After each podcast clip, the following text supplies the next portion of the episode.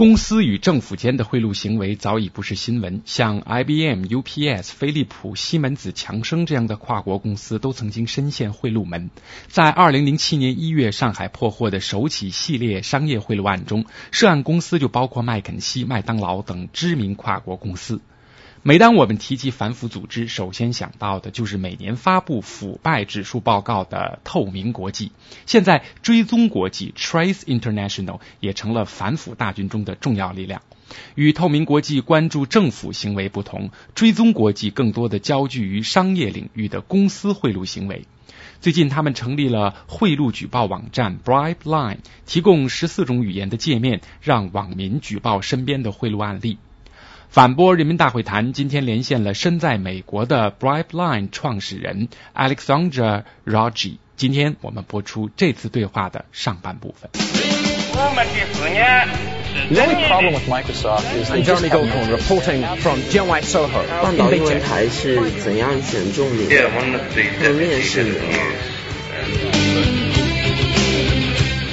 人民大会谈。本节目由思科赞助播出，新网络人为本。谁创建了 Chase？它的基本宗旨是什么？I guess I am technically the founder. Um, there were several. 严格意义上讲，创建人应该是我。当时我们有一群人为自己的老板担任反商业贿赂的监督工作。后来我们很快意识到，即使是互为竞争对手的公司，在涉及到反贿赂问题上，也可以共同协作。比如说，一家公司在工作中选择了行贿，而另一家拒绝这样做。如果缺乏此方面的监督，那家拒绝行贿的公司就会在竞争中处于劣势。所以，在这个领域，多家公司的合作就显得尤为重要，以此达到降低商业贿赂和提高透明度的目的。我们起初是在公司的竞争对手中建立了一个实验小组，最后就渐渐形成了 Trace 的雏形。所以，当我正式提议创建 Trace 的时候，已经是众望所归了。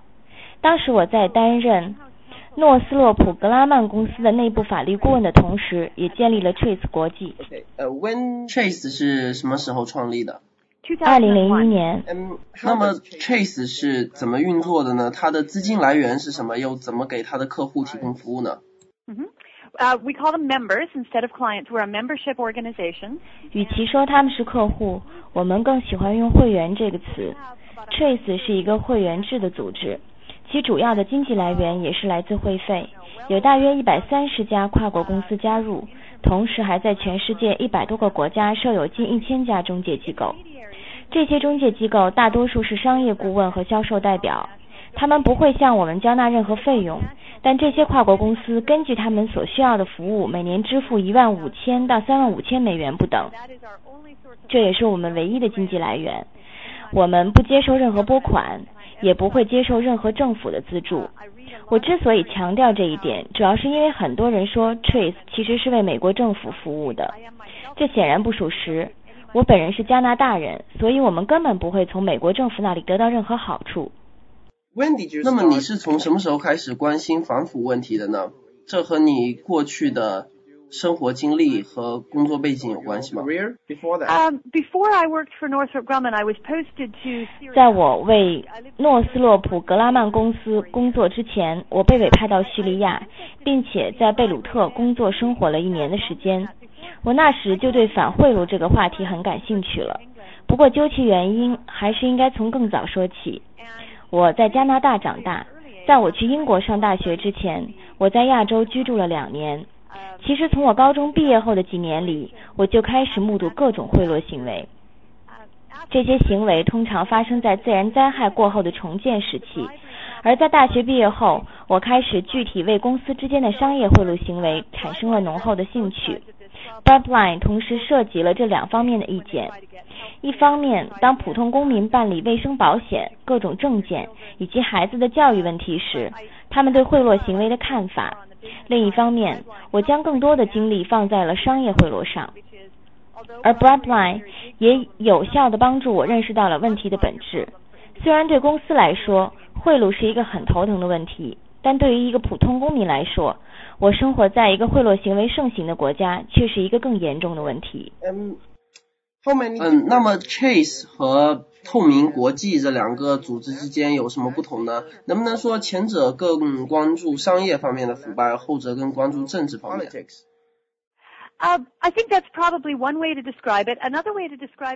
这是两者之间的一个区别。另一个区别在于，透明国际在对政府与政府之间的监督上干得非常出色。他们在诸如签署公约之类的问题上给政府施加了很多压力，同时他们在教育领域也扮演着重要的角色。相比而言，Trace 则是一个非常实际的组织。我们提供的是具体的工具，包括个人培训和尽职调查评估。我们还有一个在线图书馆，里面涵盖了世界各国的反贿赂法条文条反贿赂法条文。我想你既可以说二者是一商一政，也可以说 Trace 更讲究实用主义，而透明国际则在更大的范围内对政府之间进行监督。我想他们也会同意我的说法吧。OK。OK，M，现在 Bribeline 这个网站正在搜集世界各地的商业贿赂信息，你是怎么产生这个想法的呢？Well，记得当时我还在做另外一份工作，我注意到了一家欧洲公司的商业贿赂计划，我甚至亲眼看到了白纸黑字的文件，并且拥有充分的证据，所以我就拿这些文件去找我的老板，告诉他。我们的竞争对手在做这样的事情，我想我们应该做些什么。他却说：“你什么也不能做，因为我们都在同一块市场分羹，这样做只能带来更多的问题和公众注意。”但他们还告诉我，如果你能找到另外一种途径，并以匿名的方式发表这份报告的话，那就没什么问题了。所以我就开始做一些调查研究。我联系了透明国际、联合国、欧洲经济合作与发展组织以及欧盟的相关机构。令人非常意外的是，我发现目前还没有任何此类的组织可以让人匿名揭发一份处心积虑设计的行贿计划。当 Trace 成立之后，我们不停地在向这些组织施压，希望他们能够参与进来，但是结果没有人响应。我想他们也许是有很多政治上的顾虑，害怕承担风险。然而，在 Trace 成功运行四年后，我们也有了资金上的剩余，最终我们决定独立运作。虽然我们一直有这种想法，但直到最近才真正有条件付诸实施。Trace has been very successful, so we have a, a surplus of of, uh, of funding, and we finally just decided to do it ourselves. We have always wanted a tool like this, but we hadn't decided to do it ourselves until very recently. 那么你现在还记不记得 Bribeline 收到的第一份检举报告是什么内容的呢？Um, I don't remember the first report. You know, we only launched Bribeline a month ago. July 11th was the launch date. 我不记得具体第一份报告是什么内容了。 从七月十一日算起，Birdline 成立才刚刚一个月。不过，我倒是隐约记得刚开始的几份报告都是对各国警方进行举报的，这对我来说很有趣，因为我主要在商业领域工作，所以当时我猜想更多举报应该是针对政府向公司进行索贿的。但在刚才，但在刚开始的几天里，大多数举报都是有关法官或警察索贿的，虽然数额都很小，但是次数却不少。我记得有个人说，他一年内就被警察索贿二十多次。Uh, the person reported being asked more than twenty times in a year uh, by by police officers. 那么在您印象里，Bribe Line 上收到的最严重的，或者说给您印象最深刻的报告是什么呢？From Bribe Line.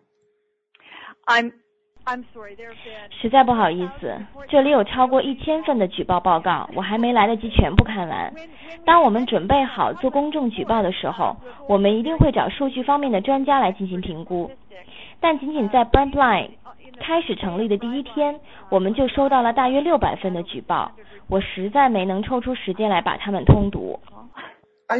在我向 Bribeline 提交举报的过程中，我发现这个网站从来没有问我的真实姓名。如果是这样的话，你们通过什么来鉴别真伪呢？Real and which are fake?